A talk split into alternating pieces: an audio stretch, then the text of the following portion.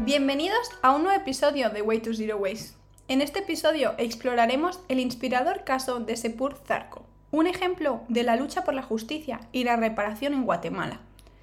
Este caso nos muestra cómo las mujeres indígenas pueden unirse y luchar por sus derechos humanos y su dignidad, a pesar de las circunstancias adversas.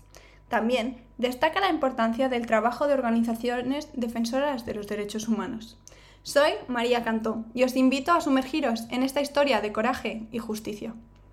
Durante la Guerra Civil en Guatemala, que duró desde 1960 hasta 1996, se cometieron graves violaciones de derechos humanos, incluyendo ejecuciones extrajudiciales, desapariciones forzosas, torturas y violencia sexual.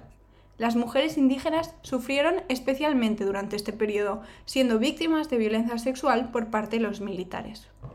La comunidad de Sepur-Zarco, ubicada en la región de Alta Verapaz, fue especialmente afectada por la violencia sexual durante la Guerra Civil. En la década de 1980, el ejército guatemalteco estableció una base militar en la zona y utilizó la violencia sexual y la esclavitud sexual como táctica de guerra. Las mujeres indígenas de la comunidad fueron forzadas a trabajar como esclavas sexuales para los soldados de la base militar. Fueron sometidas a violencia sexual, incluyendo violaciones y fueron obligadas a cocinar y lavar la ropa de los soldados. En 2012, la Unidad de Protección de Defensoras y Defensores de Derechos Humanos de Guatemala y el Centro por la Justicia y el Derecho Internacional presentaron una demanda en nombre de 11 mujeres mayas quechi que sufrieron estos abusos, incluyendo esclavitud sexual y trabajos forzados.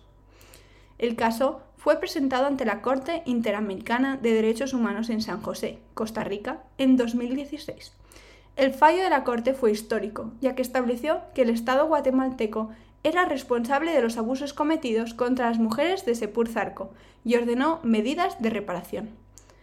El caso Sepurzarco es un ejemplo destacado de cómo las mujeres indígenas pueden unirse y luchar por sus derechos humanos y su dignidad, a pesar de las circunstancias adversas. La decisión de la Corte Interamericana también es un recordatorio de que el Estado tiene la responsabilidad de garantizar la justicia y la reparación para las víctimas de violaciones a los derechos humanos y crímenes de la humanidad.